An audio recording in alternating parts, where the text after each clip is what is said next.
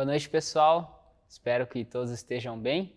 Chegou mais uma quinta-feira, mais uma noite aí de devocional. E hoje a gente vai estar refletindo um pouco lá em Lucas, no capítulo 10, do versículo 38 até o 42.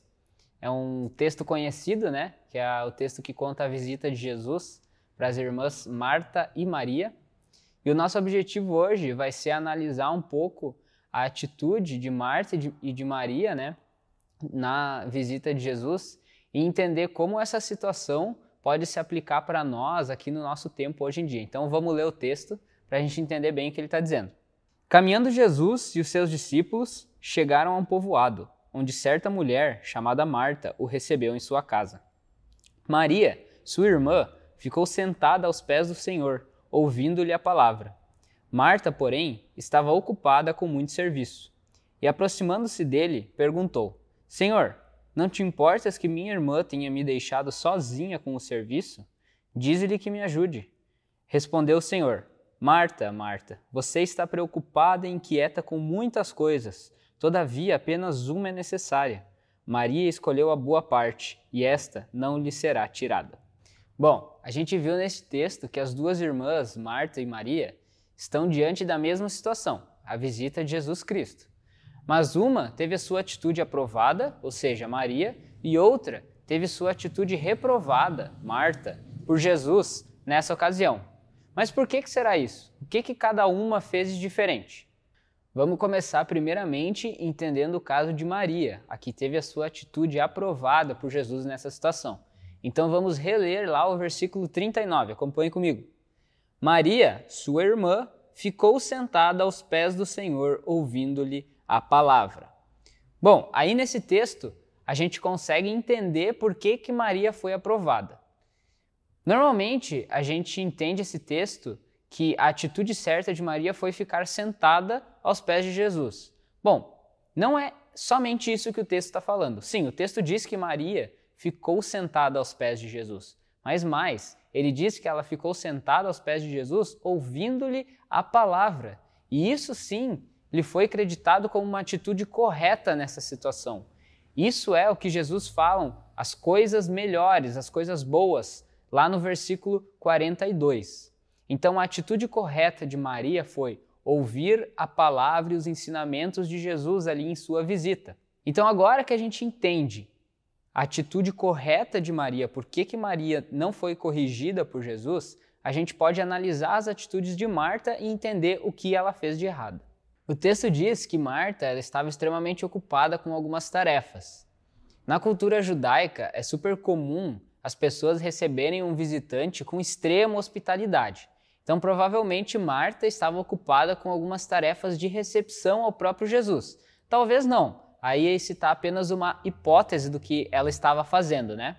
Mas será que o grande pecado de Marta foi estar fazendo alguma coisa enquanto Jesus estava lá? Ou será que quando nós estamos ocupados ou, com, ou atarefados, nós estamos em pecado?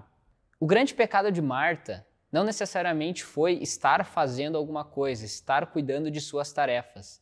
Mas como a gente viu antes, Maria foi aprovada pelo fato de estar ouvindo Jesus. Marta também tinha essa oportunidade, mas o foco dela, diferentemente de Maria, estava em sua própria irmã, em vez de estar focada no Mestre. Então, assim, Marta estava olhando para o que ela própria estava fazendo, olhando para Maria e pensando no que Maria estava ou não estava fazendo. E com isso, esquecendo dos ensinamentos que estavam sendo trazidos pelo próprio Mestre diante de sua visita. Então, diante da visita de Jesus Cristo, Maria escolheu escutar os seus ensinamentos escolheu ouvir aquilo que o mestre tinha para lhe dizer.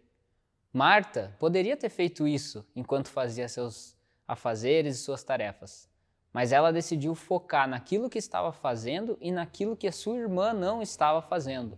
Aí está a grande diferença da atitude das duas irmãs.